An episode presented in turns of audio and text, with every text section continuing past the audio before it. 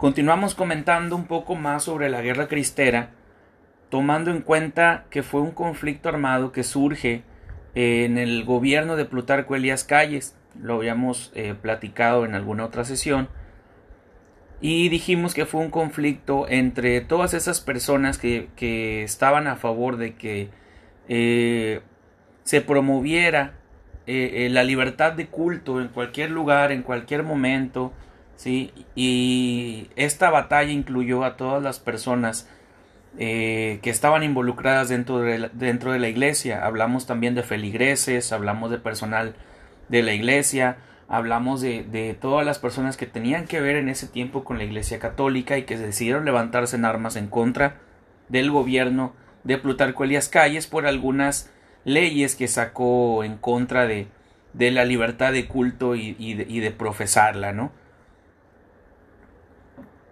Notamos también que algunos de los estandartes que en ese tiempo se movían eh, a favor de, los cristeros, en este caso podemos ver también eh, imágenes de la Virgen de Guadalupe sirviendo como estandartes para todos aquellos cristeros que estaban defendiendo obviamente eh, su punto de vista, ¿no? Su, su, encuentro. Y esto nos remonta un poco a la, época de la independencia, cuando llega el, Miguel Hidalgo a Totonilco, y también en su momento tomó el estandarte de la Virgen para motivar a todos esos indígenas, todos esos esclavos, todas esas personas de fe a que se unieran al movimiento independentista teniendo como estandarte la Virgen de Guadalupe. Cosas similares hicieron los cristeros también con la finalidad de buscar el apoyo de más y más y más personas, ¿no? Eh, ahí en la, en, en la imagen tenemos una, gran cantidad de personas que nos dice ahí que es un grupo de manifestantes y vemos en la manta que dice pedimos la derogación del decreto que nos humilla al pueblo católico de Tlalpujagua. ¿sí? Entonces, como estas mantas y como estas manifestaciones había en el centro del país, en el sur, en el norte, en todos lados estaba surgiendo el movimiento cristero a favor de la procesión este de cualquier tipo de culto, especialmente el católico, ¿no? Porque decía Plutarco Elias Calles que no se necesitaban tantas iglesias, tantos padres, que la gente no necesitaba tanto eh, la religión católica, entonces obviamente empezó a cerrar iglesias, comenzó a, a, institucionalizar un poco más el gobierno para negarles accesos a este tipo de, de acciones. ¿Y qué sucedió? Pues obviamente la gente salió a manifestarse reclamando sus templos, los templos cerrados, eh, el hecho de que ya no se permitiera dar eh, misas al aire libre en comunidades rurales que tenían que ser a fuerza en una parroquia y todo ese tipo de cosas, ¿no? Inclusive eh, en reclamo a los templos cerrados, a las iglesias cerradas que había por todo el país, salen los manifestantes y tenemos ahí otra imagen donde se muestra la, el estandarte de la Virgen de Guadalupe entre los manifestantes, incluyendo una manta que dice nos dan nuestros templos o los tomamos, que era en ese tiempo el sentir de la gente a, falta de, de, iglesias, ¿no? Porque pues los habían cerrado en su momento.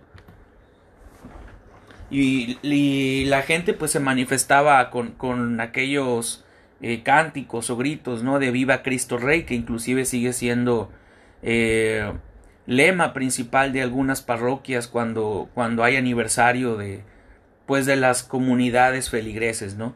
Y viva la Santa María de Guadalupe, que también obviamente sabemos que la Virgen de Guadalupe, pues, ha sido un estandarte desde la época de la independencia hasta la fecha y, y símbolo de gran fe del mexicano eh, se utilizaron los símbolos religiosos, como les comentaba, con la, con la finalidad de ganar feligreses este, más fácilmente, ¿no? Entonces, de esta manera querían que se siguieran uniendo personas al movimiento para manifestarse en contra del gobierno de Plutarco Elías Calles.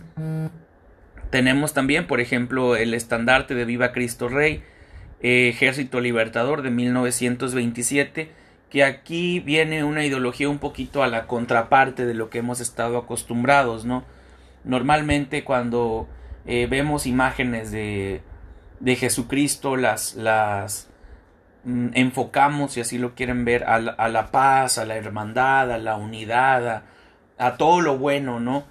Eh, y ah, en este caso viene una, una, pues, una contraparte muy fuerte, ¿no? Porque dice, viva Cristo Rey, con la imagen de Jesucristo, y eh, el nombre, ¿no? Ejército Libertador, o sea, es, es muy contrastante esa imagen, si nos ponemos a pensar un poco, es muy contrastante ver, por ejemplo, a Cristo Rey representando a un ejército. Entonces, ya lo hicieron en, en la época de las. Este. En la época de aquellos años también de la Inquisición y todo ese tipo de cosas. Entonces, eh, de las cruzadas inclusive. Y bueno, no queríamos decir que sea algo similar, pero también se estaba defendiendo el nombre de Cristo. Tenemos también eh, el ejército reconstructor religioso que también portaba el estandarte de la Virgen de Guadalupe y con estas imágenes pues les decía tratar de ganar más adeptos al movimiento cristero, ¿no? Eh, en los primeros estados donde se viven estos conflictos pues surgen en Jalisco, en Zacatecas, en Guanajuato, Michoacán y después en todo el centro del país como, como eh, podemos eh, ver primero se realizan en ciertas localidades eh, que todas con la misma cercanía, y luego después el movimiento crece hacia el resto del país, en donde también hubo pues varios conflictos, ¿no? Inclusive hace poco, me parece que hace como dos, tres años, eh, acaba de morir el último sobreviviente de, de la guerra cristera, y ya tenía más o menos alrededor de 100 años cuando le tocó pertenecer al ejército cristero, ¿no? Es como un datito aparte.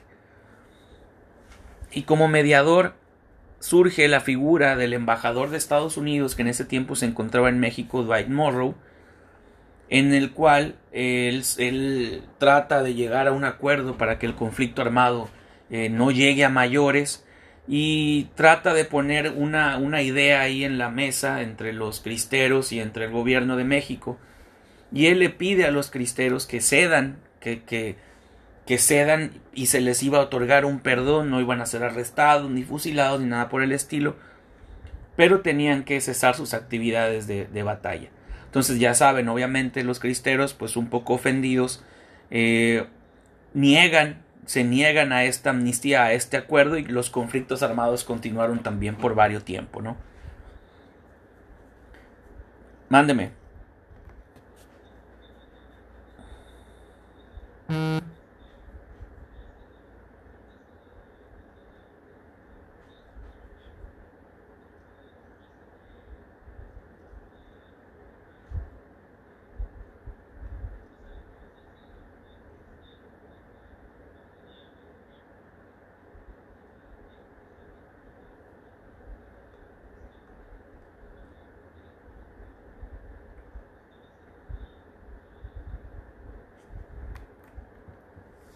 Mm.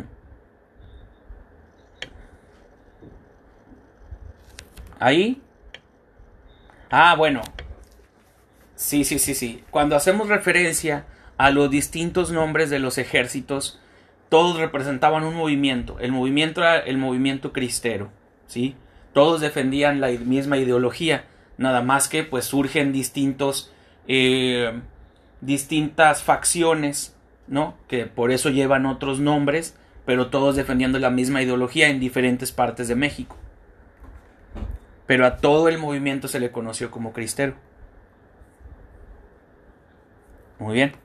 Eh, vemos también, por ejemplo, como en, en, en, la imagen que estamos apreciando, vemos a unas personas armadas haciendo una especie de fila y al final vemos al padre que trata de, de auspiciar una misa. Arriba vemos a la imagen de Guadalupe. Eh, como podemos apreciar, esta es una, una imagen que eh, está al aire libre. ¿sí? Vemos ahí las personas también involucradas en, en, la, en, la misa, si así lo queremos ver. Y las personas armadas, pues obviamente están llevando a cabo la, la misa, todo ese tipo de, de ritual, ¿no? Y están esperando en caso de que llegue el ejército a, a, frenarle la misa, porque en ese tiempo no se podía llevar a cabo misas al aire libre o misas que no estuvieran dentro de una parroquia. Entonces normalmente las personas así tomaban este, la misa, ¿no? La, la, la, el, estar ahí así era, porque era un conflicto en el que no sabías en qué momento iba a llegar el, ejército, iba a haber, a haber, una confrontación. Entonces, pues todo normalmente así era como se encontraban casi, casi eh, dentro de, esta situación, ¿no? Y también vemos, también vemos, por ejemplo, eh, en, en, en, este, en esta imagen que podemos apreciar, vemos la imagen de, de un, un padre que va está a punto de ser fusilado obviamente por su apoyo al movimiento cristero. Como estas imágenes, pues obviamente hubo muchas dentro del conflicto armado, hubo muchas dentro del conflicto armado, y pues situaciones como estas, situaciones como estas también se prestaron mucho dentro del, del movimiento cristero, ¿no? Era muy común ver este padres y personas fusiladas para que obviamente como consecuencia de todo esto, ¿no? Del movimiento.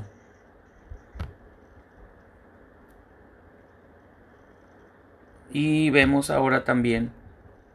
Mándeme.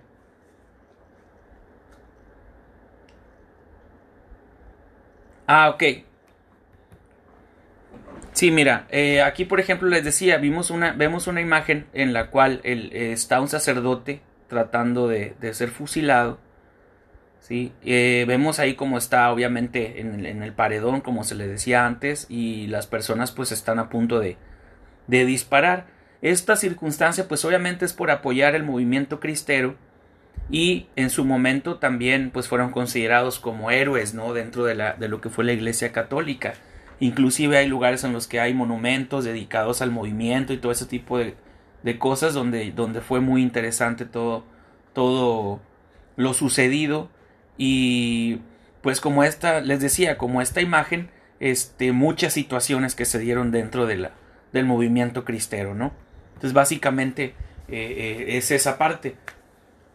Y la otra, eh, nos comenta por ahí en, un libro del cual ya habíamos hablado también de esta persona, Dora Alicia Carmona, en su libro Memoria Política de México, nos, nos dice cómo con el paso del tiempo la política fue cambiando y decidió modificar un poco estas circunstancias, ¿no?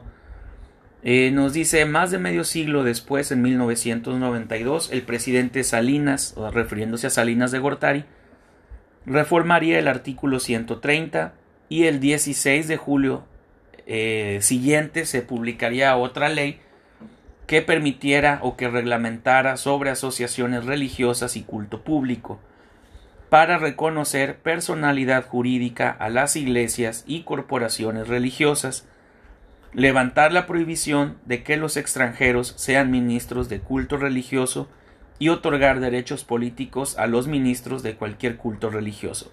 En teoría, así básicamente mencionamos, eh, se les estaban revocando todos esos derechos o privilegios que en su momento tuvieron antes de Plutarco Elias Calles. Llegó Plutarco Elias Calles y ya no permitió que ningún extranjero viniera a profesar otro tipo de fe. Este recordamos que prohibió que la iglesia también tuviera eh, acceso a las bienes raíces, ¿sí? Entonces, eh, eh, quitó también lo que se conoce como el culto público, o sea, abierto a toda la gente.